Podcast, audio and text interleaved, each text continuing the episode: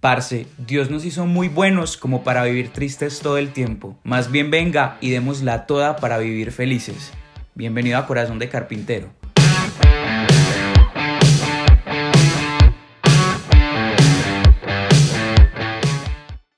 Parceros, ¿cómo van? En el episodio de hoy nos acompaña Susana Ayala. Susana es consagrada del Reino Christi y es especialista en sanación interior.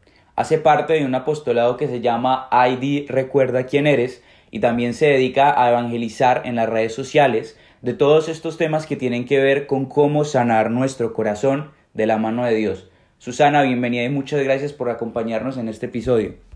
Igualmente, Juan Manuel.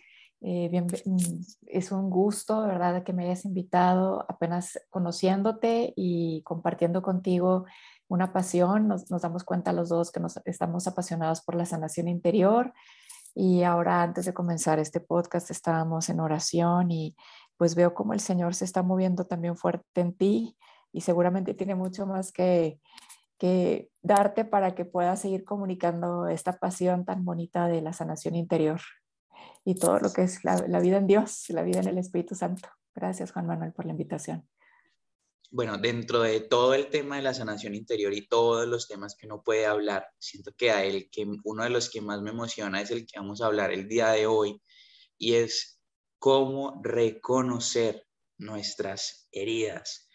Em, que suena muy general, pero para aterrizarlo un poquito, creo que vale, vale esta pequeña introducción y es que muchas de nuestras heridas y muchas de las cosas que nosotros hacemos o dejamos de hacer, las cosas que nos duelen o que son un común denominador, un patrón en nuestra vida, en ocasiones tienen que ver con heridas que hemos vivido y que se han quedado en nuestro corazón. Y estas heridas que se han quedado en nuestro corazón en gran parte inician en nuestra infancia la mayoría de nuestras heridas o gran parte de nuestras heridas tienen, digamos que, su origen o su génesis en nuestros primeros años de vida. Y muchas veces por eso es tan difícil para nosotros reconocer o tener conciencia de esas cosas que de pronto no están bien en nuestro corazón, porque han estado tanto tiempo con nosotros y en una etapa en la que tal vez no éramos tan conscientes de lo que estaba pasando, que nos los, las hemos hecho parte de nuestra normalidad, cuando realmente pues no son normales. Entonces, eh, justamente la primera pregunta que me gustaría hacerte, Susana, tiene que ver con eso y es, ¿cómo nos damos cuenta si en nuestra infancia o si en nuestros primeros años se generaron heridas que pueden estar a la fecha eh, afectando nuestra manera de vivir y nuestra manera de amar? Bueno, yo diría cómo nos damos cuenta mm, de no solamente de, la primera infancia, es correcto lo que tú has dicho, como que siento que la mayoría de nuestras heridas vienen de esto, de, sobre todo del contexto familiar y, de los primeros años, incluso desde el seno materno, ¿verdad? Pero yo diría que cómo nos damos cuenta en general de que hay, hay una necesidad de sanación. Y yo em, te diría que Mm, Dios tiene, tenemos que dejar que Dios nos lo revele, primero que nada, y, ya, y, una vez que somos conscientes de que es así, de que hay cosas que estamos pensando que son parte de nuestra vida normal, incluso son parte de nuestra forma de ser, de nuestra personalidad, o podemos incluso justificarlo con el temperamento.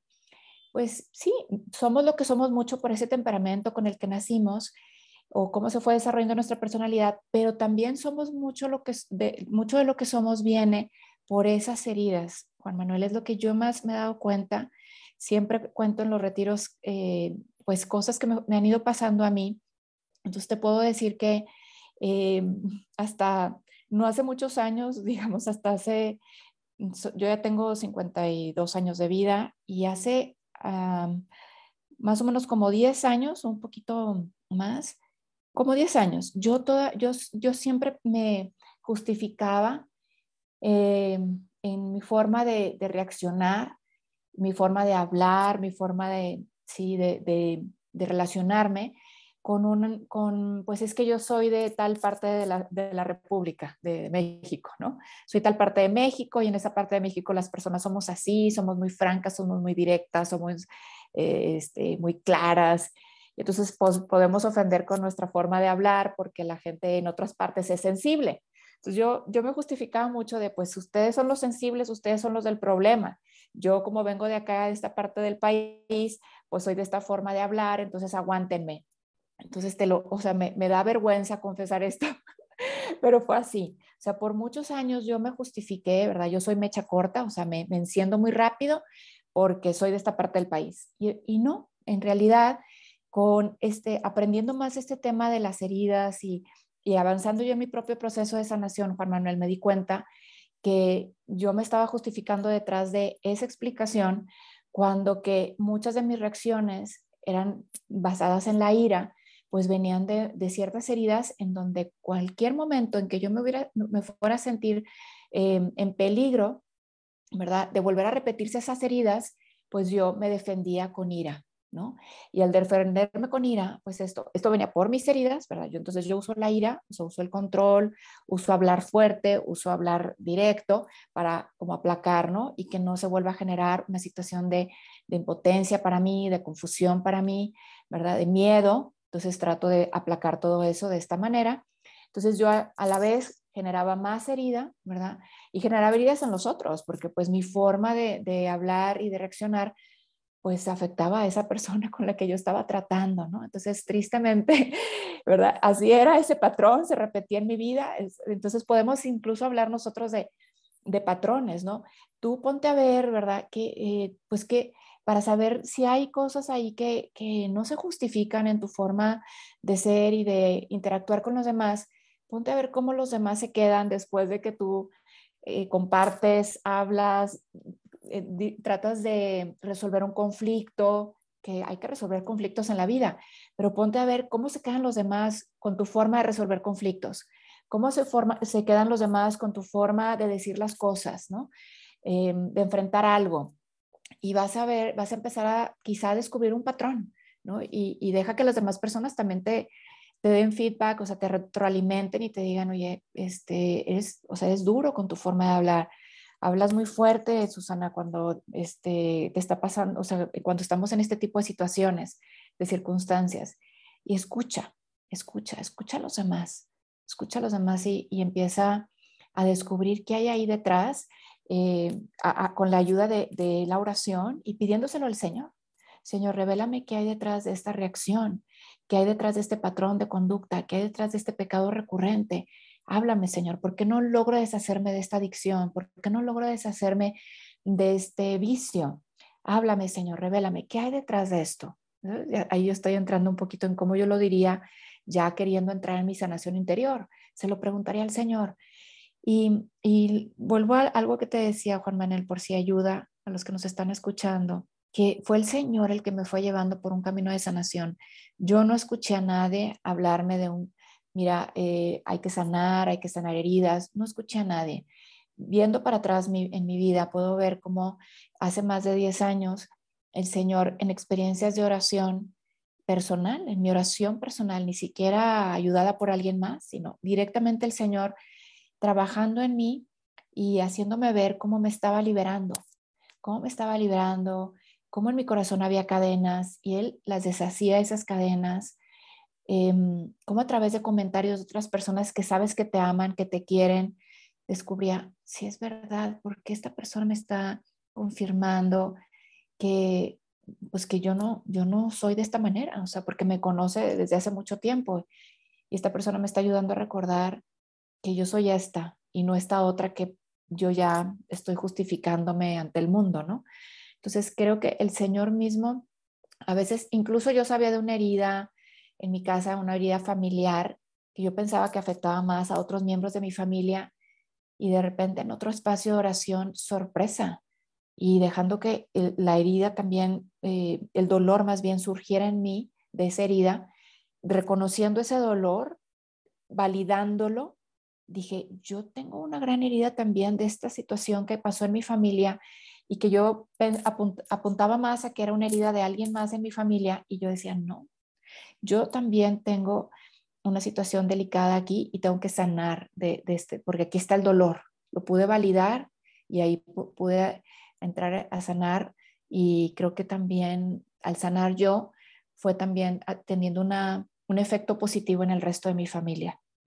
Hay dos cosas, eh, justamente creo que pensaba cuando, cuando hablabas. La primera, que creo que me llama mucho la atención, es, es que hay que entender, ¿cierto?, que detrás de una herida hay, hay un dolor, ¿sabes? No somos malos porque tengamos heridas, ni porque tengamos reacciones en nuestra vida que no podamos controlar o que nos lleven la ventaja, porque a veces eso pasa, ¿no? Las heridas aprenden a llevar la ventaja de nuestra vida hasta que hay cierto punto en el que viven más nuestras heridas que nosotros. Pero detrás de eso hay un algo, ¿no? Yo me acuerdo muy bien cuando también eh, estaba empezando como a, a, trabajar en, en, todo el desastre que era y recuerdo mucho las, las palabras de mi primer director espiritual que me decía, yo estaba trabajando en la soberbia porque me cuesta mucho y en ese tiempo me costaba más y me decía, detrás de, ese monstruo gigante de soberbia que tú creas, detrás de él hay un niño pequeño que está asustado, que no quiere que lo lastimen más y que cuando siente que lo van a lastimar crea un monstruo gigante como un método de defensa.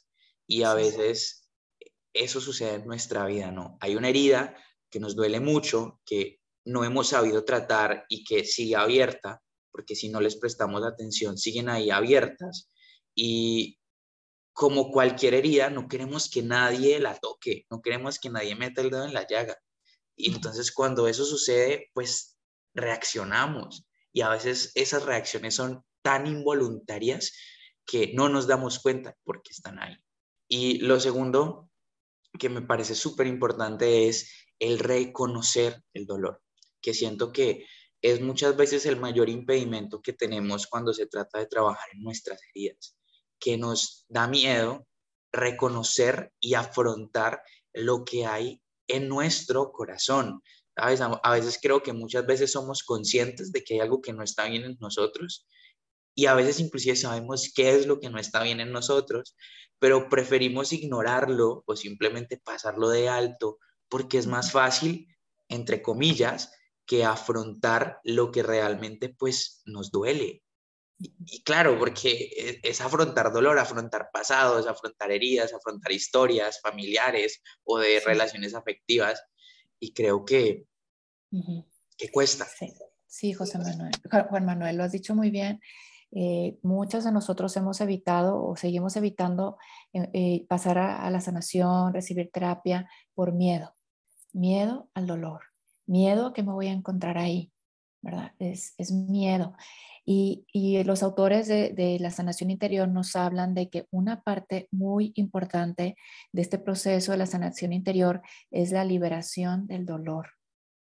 O sea, yo no me atrevería a pasar, a, acompañar a alguien a pasar otra vez por el recuerdo doloroso, el momento de la herida, ¿verdad? De, que está la raíz, si no supiera que Jesús va a estar ahí con nosotros, eh, da mucho miedo, pero como Jesús es el que va a venir al encuentro de nosotros, sobre todo de la persona que, que sufrió esa herida, entonces ya esto, digo, el dolor, reconocer mentiras, reconocer eh, consecuencias que han pasado por esa herida, ya va a ser otra cosa porque Jesús va a estar ahí, porque Jesús nos va a rescatar de ahí, nos va a sacar de ahí, no sin ahorrarnos, ¿verdad? no ahorrándonos más bien este, este dolor, pero es para, se va, lo que queremos que esté ahí otra vez el dolor, simplemente para liberarlo, porque está ahí atorado, ahí se quedó atorado, lo tapamos, le echamos tierra encima y está ahí atorado. Entonces, está saliendo de otras maneras, pero no está saliendo de una manera sana. Cuando ya pasamos a, a enfrentar la herida y el recuerdo doloroso, ¿verdad? Ahí ya se libera el dolor de una manera para no volver para no volver, o sea, sale de una vez por todos y es parte de los pasos de, que, de las que vamos haciendo en el camino de la sanación interior. Sí, es así como tú lo dices. Y justamente eh, e, eso a mí me, genera otra pregunta y es, hay, hay muchas ocasiones en las que no, en las que realmente no somos conscientes de que hay algo que está mal porque nuestro ambiente es normal, ¿sabes? Nuestro ambiente y creo que, bueno, principalmente creo que eso ocurre en la familia, pero en general en la sociedad a veces se normaliza el dolor y se normaliza estar herido, ¿no? Pero ¿cómo hacemos realmente para hacerle cara a estas heridas que muchas veces vienen desde hace tanto tiempo atrás, porque a veces realmente las heridas que nosotros cargamos son las mismas heridas que tienen nuestros papás y que tuvieron nuestros abuelos y que se pasan de generación en generación. Correcto. Sí, yo aquí inmediatamente me vino al escucharte la palabra la esperanza, la virtud de la esperanza. O sea, cómo em, hay que tener esto presente. Siempre va a haber herida en nuestra vida mientras estemos en esta tierra. De este lado, ¿verdad? De este lado va, a haber siempre esta posibilidad de volver a ser heridos y de nosotros volver a, herir a otros porque estamos en esta situación deficitaria de naturaleza caída, ¿verdad?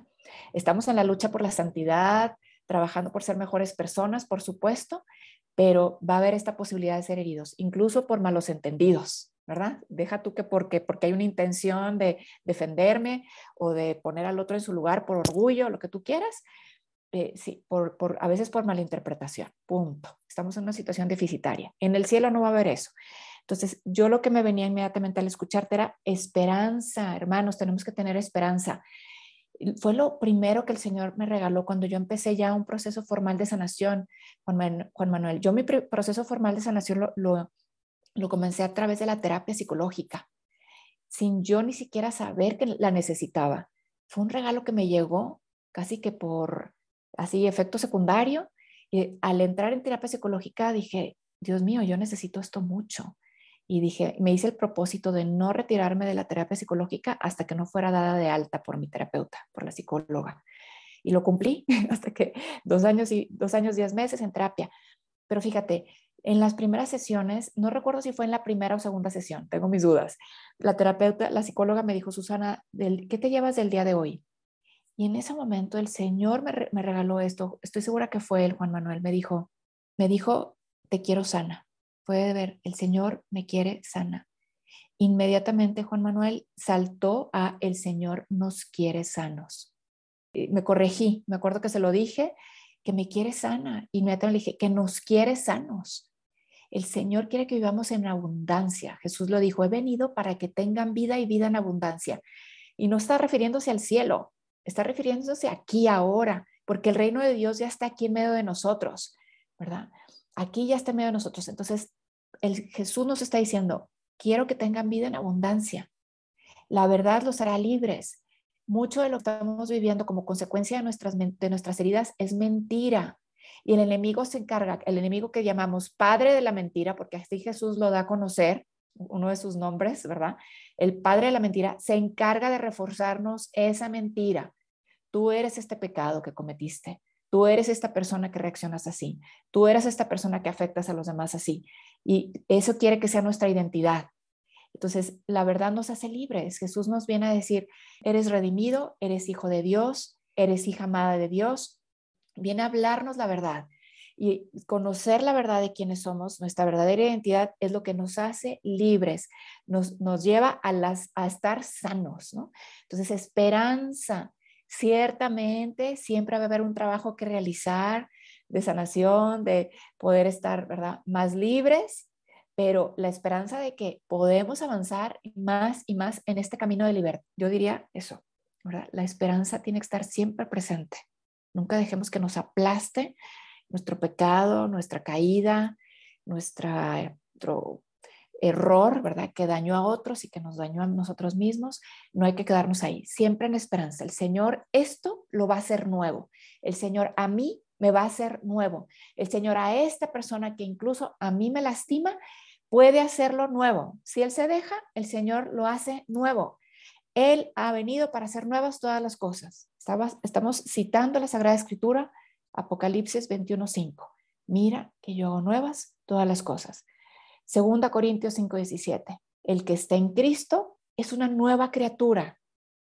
Lo antiguo ha pasado, todo es nuevo. Jesús ya nos está diciendo, lo que yo vengo a traerles es la sanación total. Estamos muertos al pecado y eso significa que tengo la libertad para poder estar más sano y que dejar que el Señor venga y me rescate también de esas heridas del pasado y me haga, me deje libre para vivir amando, para vivir en, la bondad, en la, en la esperanza, en, sí, teniendo relaciones más sanas con los demás, amigos y enemigos, propios y extraños, con todos. Este es el cristianismo. Es un camino hermosísimo. Conozcamos y enamorémonos de nuestra fe, de lo que el Señor nos viene a dar. Descubramos esto y mucha esperanza. Esta es la plenitud aquí en la tierra. No tenemos que vivir con el corazón roto. Eso es. No tenemos que vivir. Bien dicho. Es, o sea, es, muy cierto, Susana. Creo que nos hemos hecho esta cultura de que todo el mundo tiene el corazón roto y todo el mundo tiene derecho de romper corazones cada tanto y de que el está roto y entonces, sí, No, no tenemos que vivir con el corazón roto. Sí, casi que ya nos gusta y nos, ya nos estamos preparando para la siguiente decepción amorosa y me voy a cortar las venas porque esto es el amor. No es cierto, claro que no. El amor es hermosísimo. El amor restaura, el amor repara, el amor es sanador. No es para herirnos y herirnos y volvernos a herir. Estamos mal, hermanos, y estamos pensando que lo normal es vivir con el corazón roto. Algo anda mal ahí. Te estás creyendo lo que el mundo te dice acerca del amor y acerca de lo que es el amor humano. No es así. El amor humano es algo bellísimo que el Señor creó. Estamos hechos justo a, imagen y semejanza de Dios y esto significa que estamos hechos para la comunión, no para la ruptura, para la armonía, no para el, desasosiego y el estar siempre ahí todos este, conflictuados por la relación turbulenta y, y este, inestable que tengo con mi pareja. Por supuesto que no, esto no es lo normal. Eso es enfermizo, eso es tóxico, no está bien. No te creas lo que el mundo dice acerca de las relaciones y, ¿verdad? Y las historias tampoco de, como dicen las novelas rosas o no sé cómo le llaman ese género, ¿verdad? Que todo es así, ¿verdad? Este, maripositas en el estómago y cosas así. No, el amor es sacrificio, el amor, el amor es lucha, el amor es eso, ir hasta el extremo por el otro, por el ser amado, ¿no? Pero no yo muriendo en el, en el intento, sino yo amando y en libertad, ¿no? Mm, cada vez más, sí, como Jesús. Jesús es el modelo, el ejemplo. Claro que sí, esto es posible aquí y ahora con la gracia. Creo que parte de, de, vivir amando auténticamente tiene que ver con un ejercicio que creo que nos cuesta mucho y es recordar, ¿no? Que justo eh, voy a traer a colación el, el, apostolado del que haces parte, Heidi recuerda quién eres. Hay, bueno, hay, una santa a la que yo amo mucho, que se llama Santa Teresa de Jesús, y ella decía algo que para mí fue muy significativo en mi vida espiritual y es, a nosotros se nos olvida quiénes somos, y porque se nos olvida quiénes somos, vivimos como vivimos. Y hacemos lo que hacemos, ¿no? Y dejamos que nos confundan como nos confunden. Yo tengo un recuerdo muy, muy vivido ahorita que, te escuchaba hablar. Cuando yo estaba muy pequeño, hubo un momento que creo que se me quedó marcado en, la memoria y fue una vez que estaba con, la psicóloga del colegio porque había tenido un problema con, un compañero. me acuerdo muy bien que esta psicóloga me decía, eh, tú eres muy bueno, pero no entiendo por qué te esfuerzas en mostrarle a los demás todo lo malo de ti. Y eso tuvo su lado ahorita positivo, pero en su momento negativo, porque creo que en ese momento se me metió en la cabeza de que yo realmente solo podía mostrarle a los demás las cosas malas de mí y yo decía, ¿por qué los demás no pueden ver las cosas buenas en mí? Pero creo que justamente eso viene por el hecho de que nos dicen tantas cosas, vivimos tantas cosas, nos hieren tantas veces que nos creemos y se nos olvida que realmente somos buenos, que la naturaleza del ser humano es ser bueno. Estamos hechos para cosas no menos que muy buenas, porque así nos hizo Dios. Entonces, que se nos olvide quiénes somos, yo creo que es la explicación de todo, porque yo en, en, en mi ignorancia digo, somos soberbios porque se nos olvida que no tenemos que mostrarle nada a nadie y que por el solo hecho de ser hijos de Dios ya somos suficientes. Nos conformamos con cualquier amor porque se nos olvida que el amor de Dios nos dignifica y que ese amor ya es suficiente para vivir plenos nuestra vida.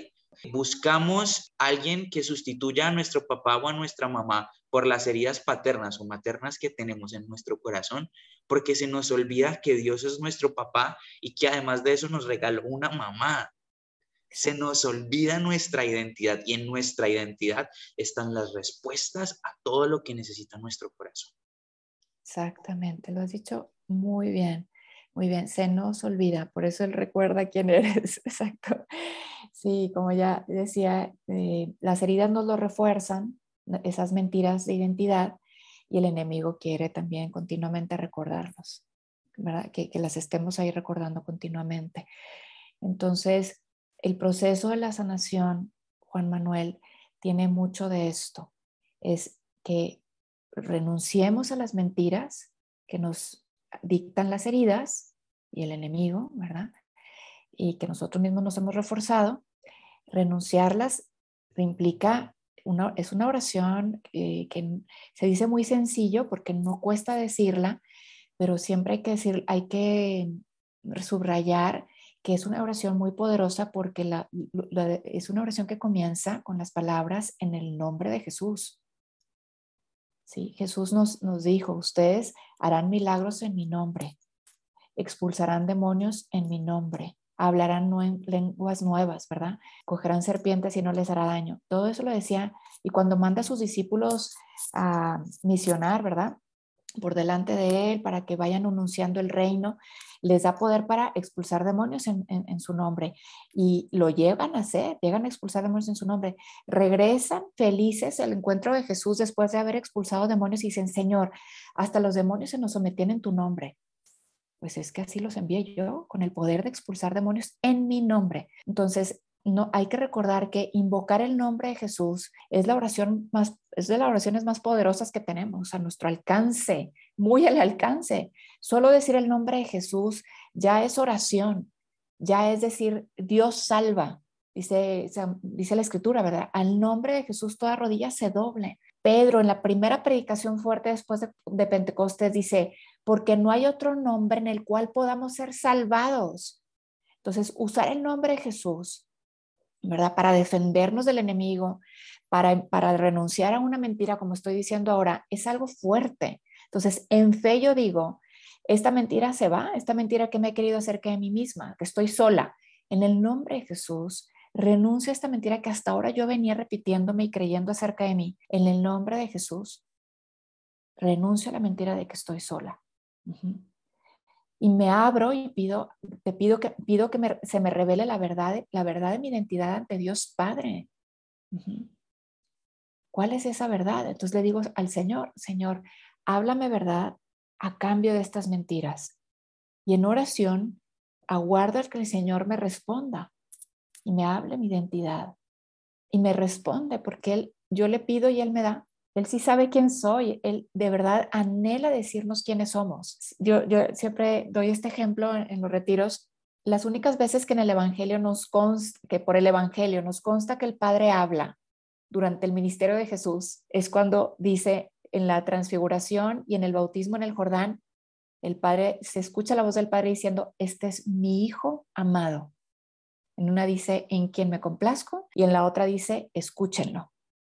Pero te fijas que lo que hace el padre es hablar la identidad de su hijo, no porque Jesús se le olvidara quién era. De hecho, Jesús es libre, tan libre porque siempre tiene clara su identidad.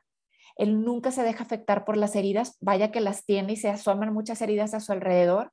Solo pensamos en su pasión. Ahí está la amenaza del abandono, del rechazo, de la herida de rechazo, de la herida de confusión, de impotencia, de miedo, de vergüenza, de desesperanza, y él no les crea las mentiras que le dicen, que le hablan esas heridas, porque siempre tiene clarísima su identidad. Yo, soy el hijo amado del Padre. El Padre y yo somos uno. El Padre está conmigo, nunca me deja solo. Entonces Jesús va libre en la vida, ante el mundo, ante las heridas, porque tiene clarísima su identidad. Entonces vean qué crucial es que tengamos clara nuestra identidad, qué crucial es que le digamos al Padre, háblame mi identidad. Y el Padre te habla verdades cuando tú le preguntas, cuando tú le pides, porque Él quiere siempre hablarnos la verdad. Y para ir concluyendo, eh, hay otra cosa que me gustaría tocar en este episodio y es que puede suceder mucho que cuando mm, somos conscientes de que hay una herida en nuestro corazón por la gracia de Dios, a veces no sabemos qué hacer con eso, ¿no? Inclusive a veces sabemos que hay cosas que nos duelen, como te decía al inicio, pero no sabemos realmente qué nos duele. Creo que algo que a mí me sirve mucho repetírmelo y espero que a los demás también, es entender que mi corazón también es mi responsabilidad y no solamente la de Dios. Dios nos quiere sanos, pero para sanarnos necesita que nosotros también queramos sanar. Y si nos pudieras dar así unas recomendaciones, unos tips, un step by step de cómo empezar a trabajar en nuestro corazón, ¿qué nos, qué nos dirías tú? Yo les diría que es clave que tengamos cada uno de nosotros una vida de oración. Es importantísimo, una vida de oración. Em, yo antes de tener ya esta formación formal donde aprendí lo que era la sanación interior y los pasos de una oración de sanación interior y lo apliqué conmigo misma y luego acompaño a otros con estos pasos de oración de sanación interior, antes que eso, Juan Manuel, el Señor yo ya reconozco claramente, me estaba sanando en momentos de oración.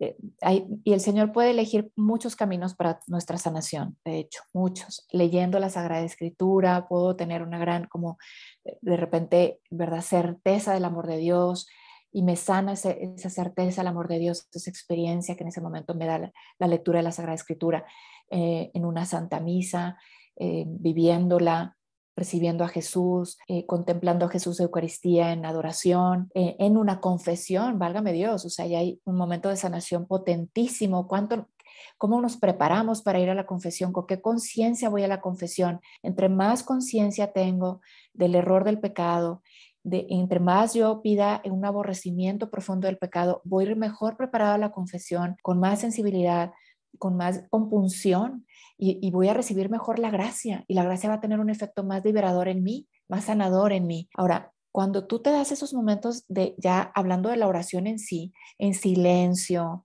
no escuchando música, porque a veces somos eso, ah, yo hice oración escuchando música y, y reflexionando en la letra de la música.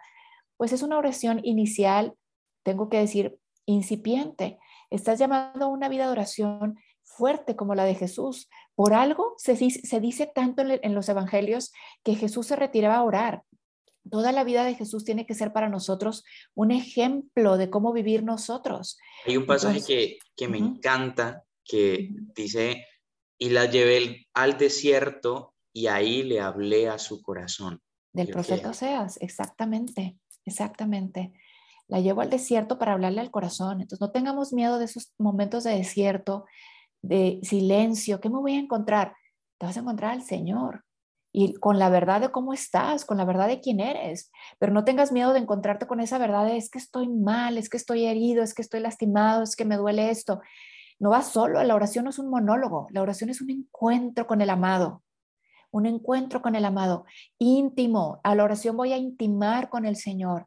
Voy a que se me revele el Señor y voy a revelarme al Señor. ¿A qué crees que vas a la oración? Cuando, no vas a la oración cuando estás perfecto, cuando tú eres color de rosa, cuando no tienes defectos, cuando no, estás, no tienes pecado. A la oración vas a eso cuando estás débil, cuando estás herido, cuando estás en pecado, a, a pedir la gracia, ¿verdad? De tu sanación y de, que el Señor restaure y haga nuevas todas las cosas. Entonces, en la oración honesta, ¿verdad? A veces meditando un pasaje del Evangelio, el Señor sorprende, dice, el Señor me habló una verdad, me, el Señor me encontré con Él y su mirada me transformó, su mirada me habló de cuánto soy amado, ¿verdad? Esta palabra de Jesús fue, ¿quién te condena?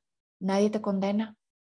Nadie, Señor. Y, y de repente eso me hace ver, estoy libre, estoy libre, soy libre, el Señor me ha rescatado. Entonces, ¿cómo voy a la oración? La oración tiene que ser algo cotidiano, Juan Manuel, no algo esporádico, de vez en cuando me acuerdo de rezar, de orar.